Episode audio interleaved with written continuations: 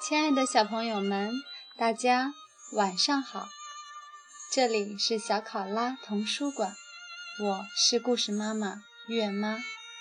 很久没有跟大家见面了，今天开始我们的故事时间再次继续。今天月妈准备的故事是神奇校车系列。嗯，今天我们要跟着神奇校车。去蝙蝠洞里看一看，竖起耳朵，故事马上就要开始喽！神奇校车在蝙蝠洞里，作者美乔安娜·科尔文，绘图美布鲁斯·迪根，翻译施方，贵州出版集团。卷毛老师的班上有许多好玩的事，总有很多惊喜。他的衣服藏着惊喜，他的鞋子也是这样。我们下一次班级旅行去哪儿？不知道呀。我敢肯定会很有趣。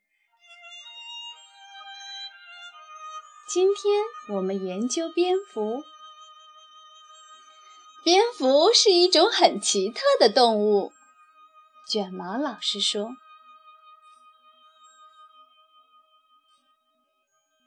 蒂姆突然说：“我家的房子里有许多蝙蝠。”怎么会这样呢？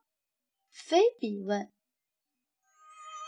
旅行的时间到了。我们去蒂姆家看看，卷毛老师说：“我爸爸今天在家，他能帮我们找到蝙蝠。”蒂姆说：“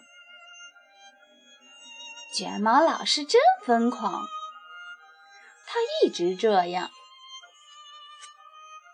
我们来到了蒂姆家，他四处张望，真奇怪。我爸爸今天应该在家的呀，他跑哪儿去了呢？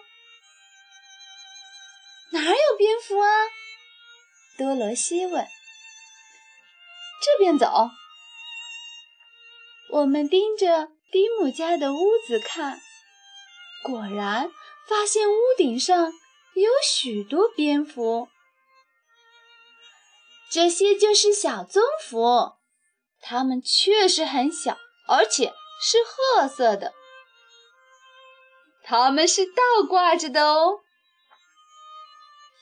多罗西给我们读道：“蝙蝠通常生活在屋顶和桥梁下，或在大楼、树上和山洞里。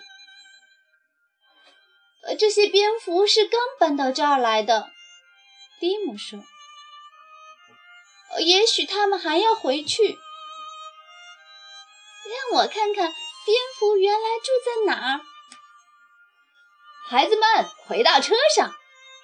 嗯，我们都回到了车上。校车突然变成了一只小棕蝠。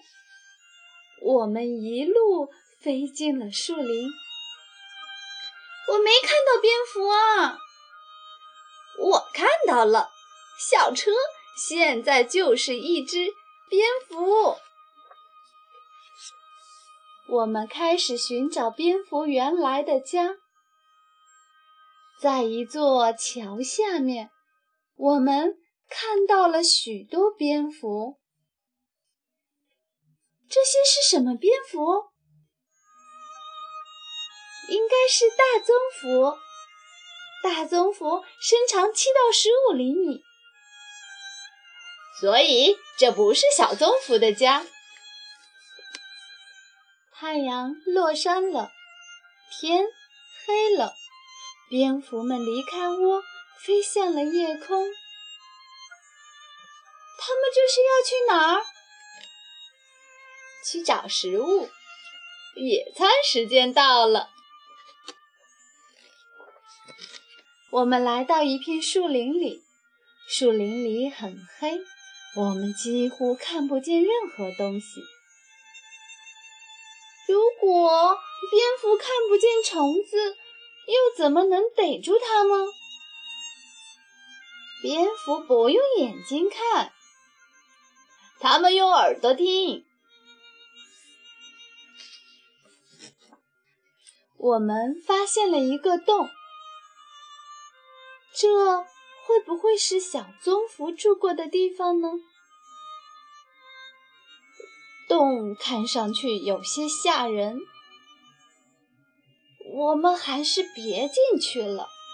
阿诺说：“不，我们一定要进去，这可能就是那些小棕蝠的老家。”蒂姆说。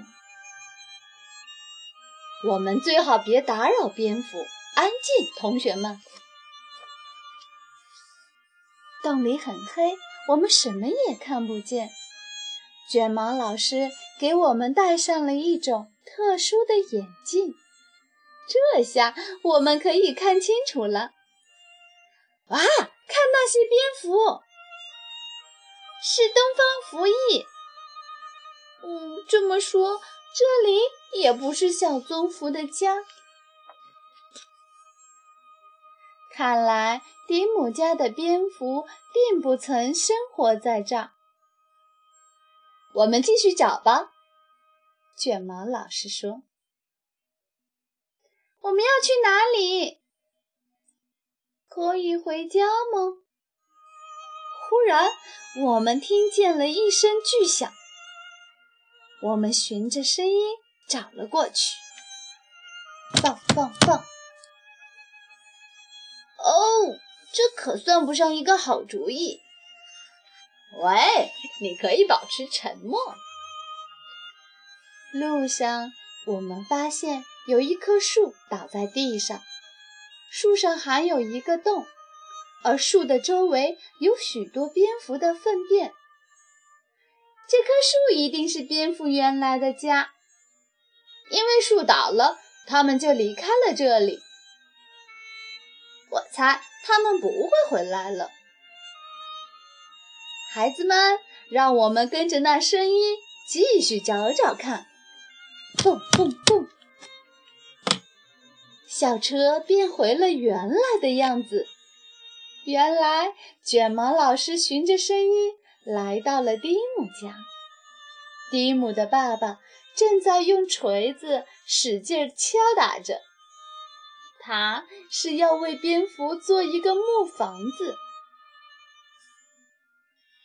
我正在给蝙蝠建新家，他们的确需要一个安全的地方居住。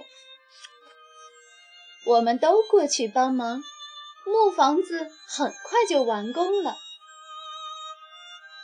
以后。蝙蝠可以住在这儿了，蒂姆的爸爸说。蝙蝠有了自己的房子，就不用住在别人的房子里了，多罗西说。至少他们不用挤在一起了。小棕蝠有了一个新家，我们也该回家了。再见，蒂姆。再见，叔叔。再见，蝙蝠。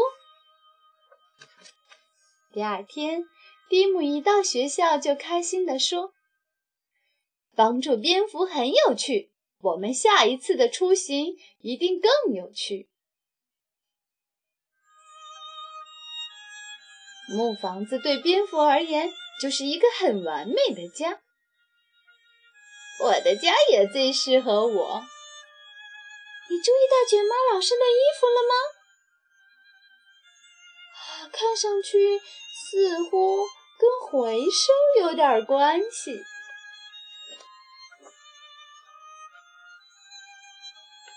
亲爱的小朋友们，在蝙蝠洞里的故事就结束了。大家见过蝙蝠吗？认识蝙蝠吗？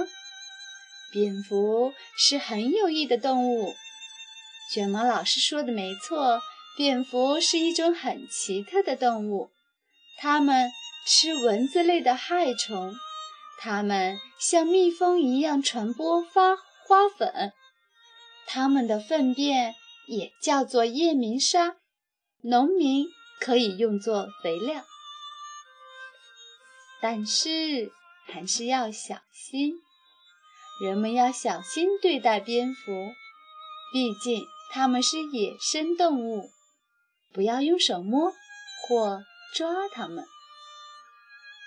本书中，这个故事中，我们提到了几种蝙蝠。事实上，自然界中含有许许多多的蝙蝠，它们的形状、大小都不一样，遍布在世界各地。比如，马来大胡蝠，还有大黄蜂。蝠，还有叶鼻虎，很多种类哦。好了，小朋友们，今天的故事时间就到这里了，再见！